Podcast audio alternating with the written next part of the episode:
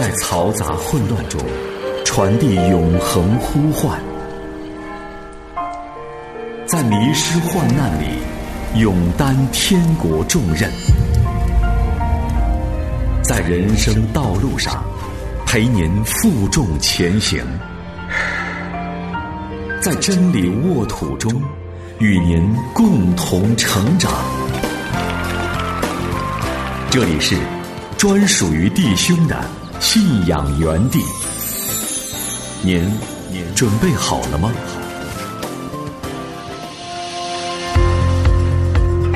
我是星源，我是延恩，让我们一同踏上旅程。欢迎收听《天路难行客》。亲爱的朋友，你好，我是星源。我是延恩，欢迎收听今天“真爱住我家”系列播客节目《天路难行客》。之前的节目当中呢，星源跟延恩与你一起看了《萨母耳记上》当中的内容。那最近呢，我们是在看大卫这个人物啊，他在整个圣经的历史过程当中是一个非常重要的人。我们也看到，其实大卫他不断的有来自于神的信心，并且呢，他也知道我要一心的去遵从神的教导。无论是他接受神的呼召，还是在各样的战争当中带领以色列人打仗的过程当中呢，都取得了一次又一次的胜利。但是在每一次战争当中呢，我们也知道大卫在不断的去寻求神给自己的呼召，尤其呢，他也在听萨摩尔告诉他到底应该怎样做。甚至于在后来呢，扫罗不断的去追杀他，哪怕扫罗已经被他逼到了一个绝境的位置上。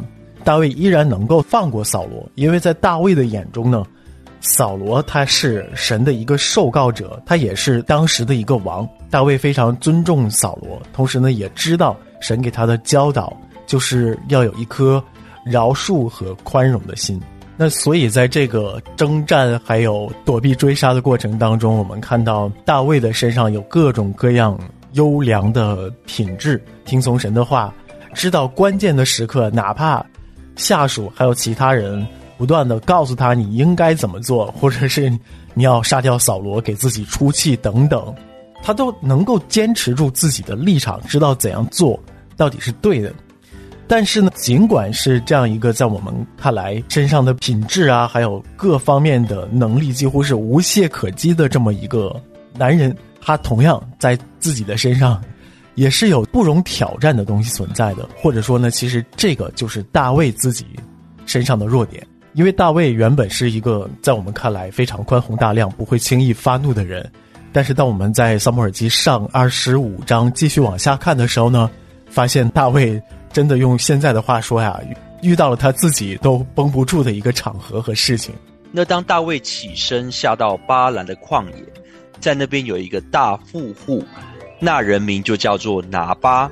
那当大卫呢跟跟随他的人呢在那边跟他们相处的时候，他就为他们看守，没有欺负他们，也确定拿巴的牧羊人呢都没有失落任何的羊群。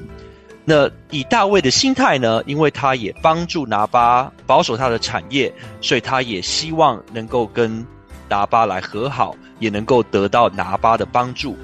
但是呢？当他差遣仆人来拜访拿巴的时候，拿巴却回答说：“大卫是谁啊？近来背逆主人逃跑的仆人甚多啊！”所以他根本就不把大卫放在眼里，也不看重大卫还有跟随他的人之前是如何保护他们的产业，完完全全就是看不起大卫还有跟随他的人。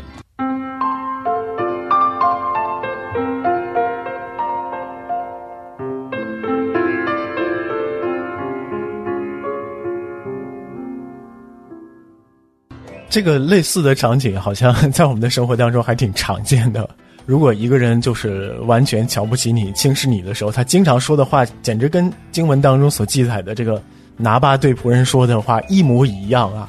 拿巴还是对仆人说的。那我们遇到的很多人都是可能直接问这谁谁谁是谁，完全没有听说过，或者你毕业哪个学校，我没听说过啊。你找工作的时候呢？呃，我之前服务于这个公司，这个公司下一家公司的那个人事可能就跟你说什么，我没听说过呀，不知道啊。我想是对对对对对，你这这什么学校毕业的？这个学校是在哪一个城市？怎么没有听说过啊？是不是？我觉得很常见，因为很多人大家心里边知道的所谓的名校就那几个，或者是大公司也就那几个，全国各地的各个大小的公司啊，还有学校都有很多，所以当我想到这一点的时候，可能。有一些朋友，有一些兄弟，他在找工作的时候，可能会想着我稍微回避一下，我的学校没有那么有名。但是这件事儿在大卫身上啊，其实就挺严重的，因为过去他毕竟有过那么多辉煌的战绩，但是到了拿巴这里边呢，故意的拿这一点去刺激大卫。其实，如果我们回看萨姆尔记上的时候呢，从中就能够稍微找出一些蛛丝马迹来，就看大卫。他看重的到底是什么？你比如说十八章三十节当中写到说，每逢菲利士军长出来打仗，大卫比扫罗的臣仆做事精明，因此他的名被人尊重。后一句都强调了是他的名被人尊重。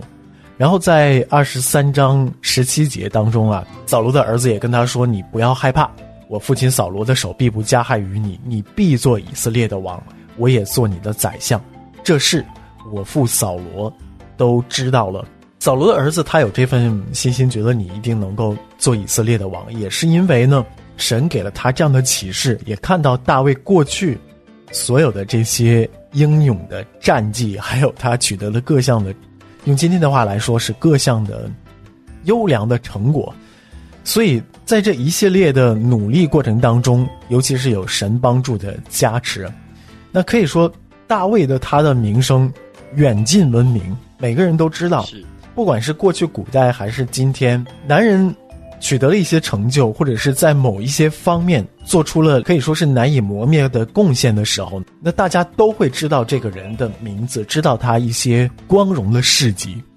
所以很多情况下呢。无论是百姓也好，还是当地一些有名的官员也好，都会打心底里那对于大卫的名声都是非常的敬重的，而且大家在谈话的时候，甚至都会说你的这个名声是被我们尊重的，因为你过去啊做了很多事情，所以我们敬重你。所以有了过去的这些铺垫，还有经文当中透露给我们的信息，我们能够看到，其实大卫他自己也非常看重。自己所取得的这一系列的名声，到了二十五章这里边，当他去求助拿巴，拿巴却这样问他说：“大卫是谁呀？耶西的儿子是谁呀？啊，进来从主人那里逃跑的人这么多，你到底算老几啊？有这么个意思啊？就把他踩在脚底下。而且对大卫来说，OK，你不给我肉食物就算了，但是你今天还这样把我踩在脚底下。”所以当然他的面子就保不住了嘛。那这时候呢，大卫就很气愤，我们个人都要带上刀。明天早上呢，我要确定凡属于拿巴的男丁没有一个留下。这个时候，我想大卫跟随他人真的非常非常的生气。对，就是想让你们见识一下我到底是谁。当然了，大卫就没有像扫罗一样，我一生气就下令，结果呢产生了无法挽回的结果。这里边我们也幸亏看到啊，有拿巴方面有一位婢女。跑过去跟大卫说啊，请你原谅我，这个是我主人的婉语。但是呢，既然你是相信耶和华的，那相信神会亲自的为你报仇。那这件事儿呢，你可以稍微的缓一缓。所以幸亏啊，有这个亚比该的一句话，他非常的聪明，让大卫的心情逐渐的平复下来。他不是在血气当中，就是勇往直前，不听任何人的话。但是他也愿意听一个女人的声音，用刀来杀死拿巴，还有他的男丁。所以我想这也是我们很多男人可以学习的，因为往往我们在气头上，我们面子里子已经湿了，我们心中可能想的就是要报仇，我一定要争回自己的面子，我一定要让你知道我是谁。当我们男人已经做了决定要去做这件事情的时候，我们往往很难改变，对不对？我们很难像大卫一样，愿意哎来听一个人的建议。愿意听他的声音，愿意来转弯。包括我自己，常常也有类似的经历。有时候，譬如说，我的女儿她可能今天心情不太好，她可能学校发生了一些事情，或者是我的老婆今天哇非常非常忙，家里非常非常乱，所以她的情绪也不是非常非常好。但是不知不觉呢，他们就把一些气呢出在我身上。受气嘛，一个，但你知道吗？其实一个男人来说，很多时候我就觉得莫名其妙，我又没有做错事情。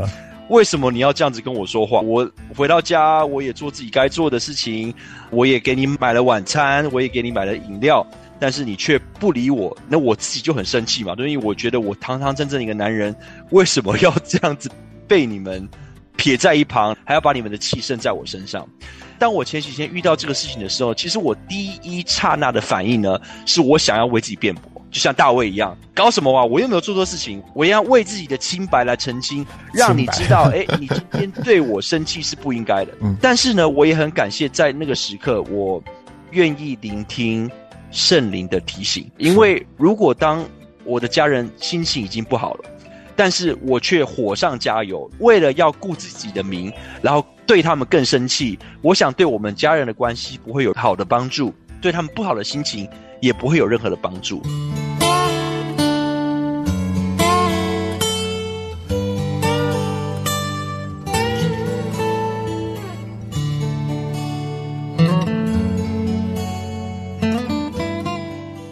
所以，我想呢，当我们男人一在气头上的时候呢，我们一定要谨慎，我们一定要愿意来聆听圣灵的提醒，也能够愿意。改变自己，要不然我们所做的后果可能会让这个事情一发不可收拾。对，就像大卫一样啊，哪怕从我们今天读者的眼光来看，他的身上几乎没有什么弱点。就像前面提到的，在受到了各样的刺激的时候呢，他都能够说：“我先去寻求神的旨意，然后想一想我下一步到底该怎么做。”但是呢，当他自己看中的这个名突然之间受到刺激的时候，哈。那真的就是一时之间都控制不住了，所以就像是 圣经当中《格林多前书》十章十二节写的说：“所以自以为站得稳的，需要谨慎，免得跌倒。”我们每一个人，尤其是基督徒，越是觉得哎，我是一个属灵的人，我应该不会犯这些错误，不会在小事上翻车的人，其实我们反而越应该担心自己压抑下去的种种的想法。在这些事情上呢，我们很难夸说我是一个多有自制力的人，我是一个多么宽宏大量的人，我的身上没有什么弱点。因为当我们这样说的时候呢，可能就跟大卫一样啊，哪怕走过了那么多平顺的路，我们生命当中的那个拿巴，那个轻视我们的人，刺激我们的事情，可能只是暂时还没有出现而已。那这也就引出了我们接下来几期节目当中想要跟大家分享的话题，就是我们男人身上的软肋，我们如何的去判断，如何的去看待，还有呢，就是如何的去克服。好，那感谢你守候收听今天的节目，我们明天接着分享，拜拜。